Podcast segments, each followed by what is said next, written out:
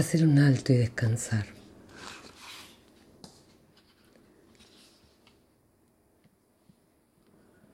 Cuando un animal enferma, se acuesta y no hace nada.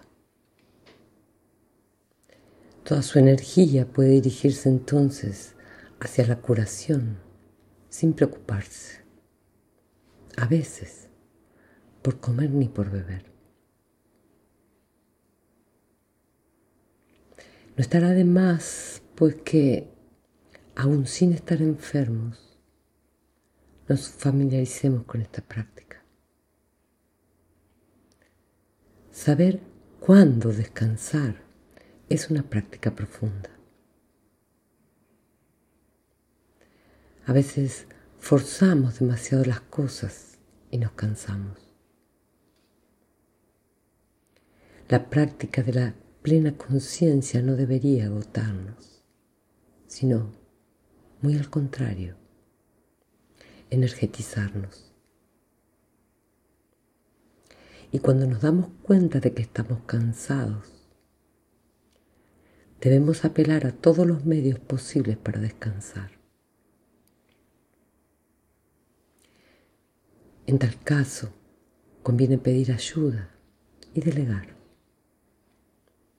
en la medida de lo posible nuestras responsabilidades. Practicar con un cuerpo y una mente fatigados no solo nos resulta de gran ayuda, sino que puede generar muchos problemas. Cuidar de nosotros es cuidar de nuestra comunidad. Descansar puede significar dejar provisionalmente a un lado lo que estamos haciendo y dar un paseo de cinco minutos. Ayunar un día o dos. O practicar silencio durante un tiempo. Aunque hay muchas formas de descansar, todas ellas pasan por conectar con el ritmo de nuestro cuerpo y de nuestra mente. La respiración atenta, ya sea sentado o acostado, es una práctica idónea para descansar. Ejercitemos el arte de descansar y dejemos que nuestro cuerpo y nuestra mente se recuperen solos.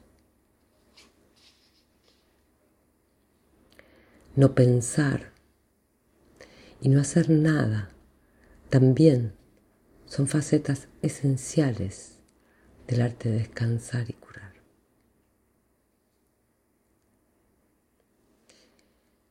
El Buda dijo que si tenemos herido nuestro cuerpo o nuestra mente, debemos aprender a cuidarlos.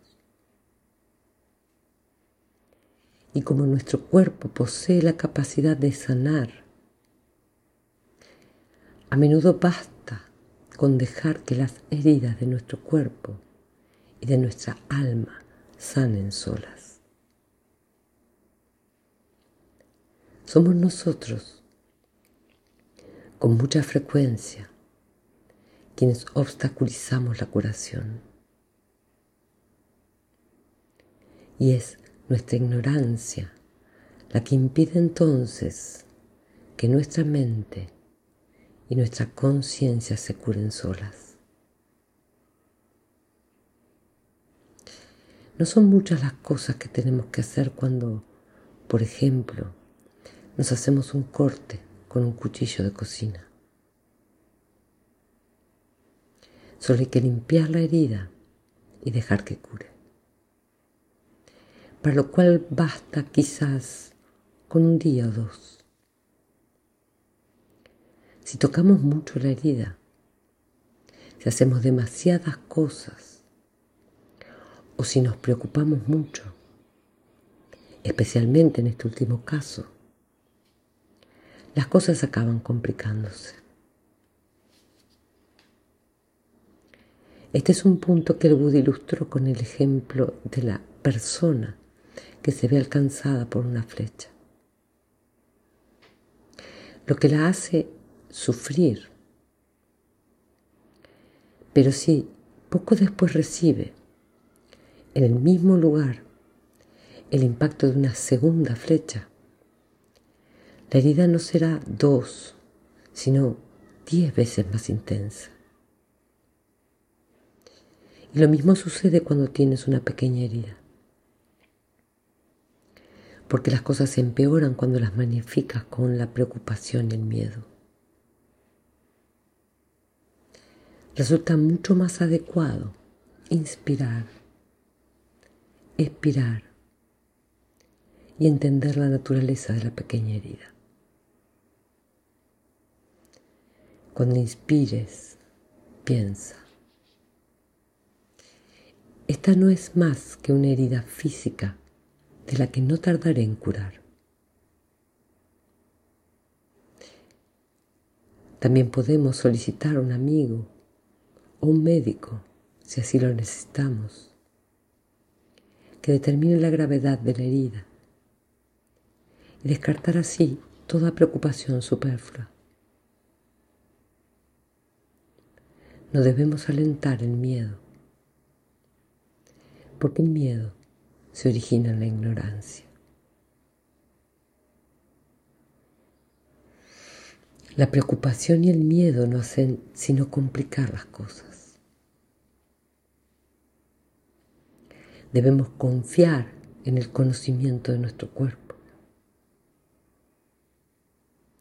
Somos inteligentes y no tenemos que suponer que moriremos debido a una pequeña herida de nuestro cuerpo o de nuestra alma.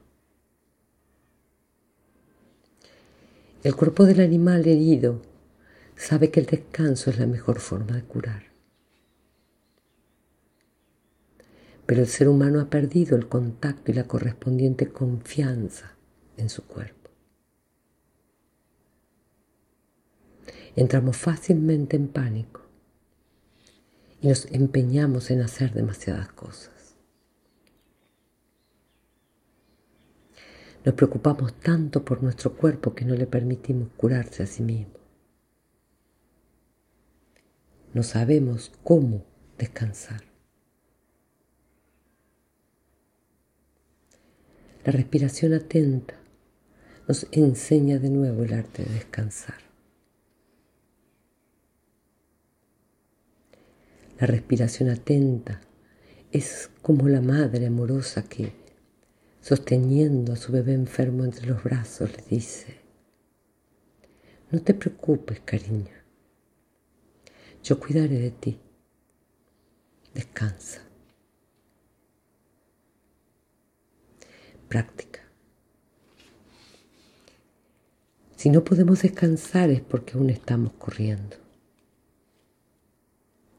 Hace mucho que empezamos a correr en sueños todavía corremos. Heredamos de nuestros padres y abuelos la creencia de que la felicidad no es posible aquí y ahora.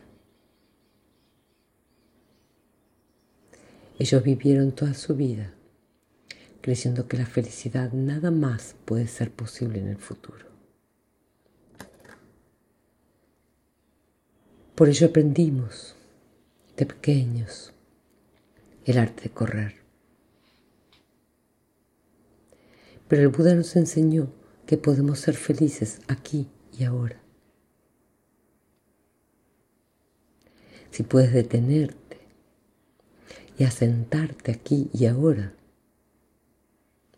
verás que en este mismo instante puedes acceder a muchos aspectos ligados a la felicidad, más que suficientes para ser feliz. Aunque en el presente haya algunas cosas que te desagraden, son muchas más las condiciones que posibilitan la felicidad. Es cierto que cuando paseas por un jardín, puedes ver que un árbol está muriendo. Pero la tristeza de esa situación no debe impedirte disfrutar del resto del jardín que sigue vivo.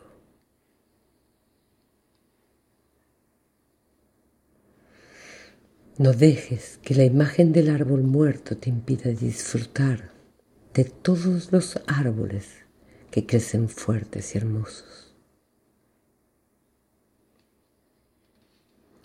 Mira de nuevo y verás cuántas cosas hay en el jardín de tu vida, de las que todavía puedes disfrutar. Presta atención ahora al siguiente poema, que puede aumentar tu conciencia de la naturaleza que te rodea. Consciente de mis oídos, inspiro. Consciente del sonido de la lluvia, expiro. Sintiendo el aire fresco de la montaña, inspiro. Sonriendo al aire puro de la montaña, expiro. Consciente de la puesta de sol, inspiro sonriendo la puesta del sol, expiro. En contacto con los árboles, inspiro. Sonriendo los árboles, expiro.